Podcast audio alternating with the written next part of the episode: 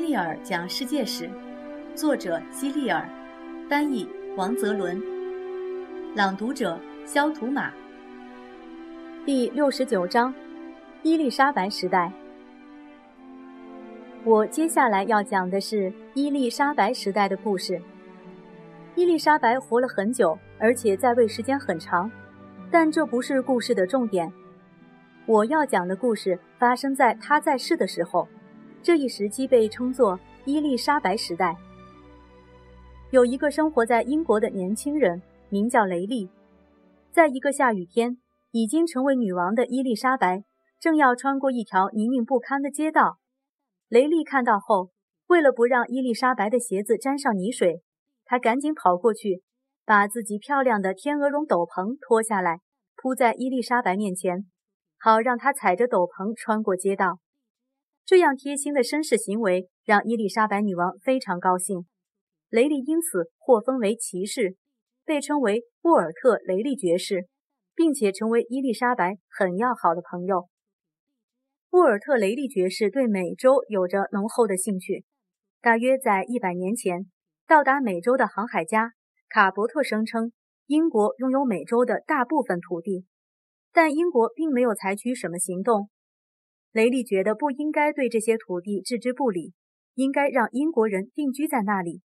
这样一来，其他国家就不能打这些土地的主意了。比如，已经在美洲拥有很多殖民地的西班牙。于是，雷利将一些英国人组织起来，分成几批，送到了罗诺克岛。这个小岛位于现在美国的北卡罗来纳州附近。不过那时的整个美国东海岸往北一直到加拿大，几乎都被称为弗吉尼亚。这个名字是为了纪念童贞女王伊丽莎白，因为弗吉尼亚的意思就是处女之地。一些英国殖民者受不了罗诺克岛上的艰苦生活，就离开了那里，回到英国。留下来的那些人后来全部都莫名其妙的失踪了，没有人知道他们去了哪里。我们猜想，他们也许是被杀害了，也许是饿死了。不管怎样，我们无从得知真相，因为他们一个也没留下来。第一个在美洲出生的英国人就诞生在这些罗诺克岛殖民者中，她是一个名叫弗吉尼亚·戴尔的女孩。当时有很多女孩名字都叫弗吉尼亚，因为他们的父母很崇拜伊丽莎白女王。那些离开罗诺克的殖民者回国时，从弗吉尼亚带了些烟草回去。沃尔特·雷利爵士也学会了吸烟，但那时候许多英国人并不认识烟草。有一天，雷利正在抽烟，一名仆人看到有烟从主人的嘴里冒出来，以为他着火了，赶紧拎来一桶水，直接从他头上浇了下去。今天的弗吉尼亚依然因盛产烟草而闻名。一开始，人们认为烟草有利于健康，因为嗜烟的美洲印第安人的身体似乎都非常好。后来，英国下一任国王詹姆士继位，他对烟草深恶痛绝。为了禁止人们吸烟，他还专门写了一本书。现在我们知道，詹姆士的观点是正确的。有人因吸烟而患上了绝症。伊丽莎白女王死后。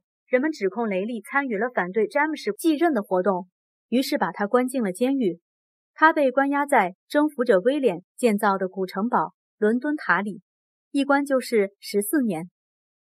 在这段时间里，他靠写书来消磨光阴，并且写出了一本世界历史。最后，雷利和大多数伟大人物的命运一样，被处死了。伊丽莎白在位期间。英国诞生了一位著名的剧作家莎士比亚，他也是迄今为止世界上最伟大的作家之一。莎士比亚的父亲连自己的名字都不会写，莎士比亚自己也只上过六年学。童年时期的莎士比亚非常调皮，在斯特拉特福生活时，曾经因进入托马斯·卢西爵士的森林猎取鹿和兔子被抓了起来。莎士比亚成年之前就娶了一个比他年长的妻子，名叫安妮·哈瑟维。结婚几年之后，他离开了妻子以及三个孩子，离开了斯特拉特福小镇，来到大城市伦敦寻找发展的机会。他在伦敦一家剧院旁边找到一份工作，就是替那些来剧院看戏的人照料马匹。后来因一个偶然的机会，他成为剧院的一名演员，但他并没有表现得非常优秀。那时的剧院是没有舞台布景的，人们用举牌子的方式来说明接下来需要更换背景，以及更换什么背景，比如用写着“这是森林”的牌子。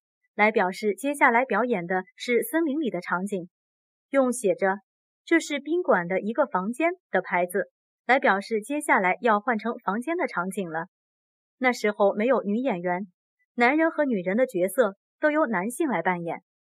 后来，莎士比亚开始从事修改剧本的工作，把别人写好的剧本改得更加吸引人。他喜欢这份工作，做起来也得心应手。后来，他干脆开始自己写剧本。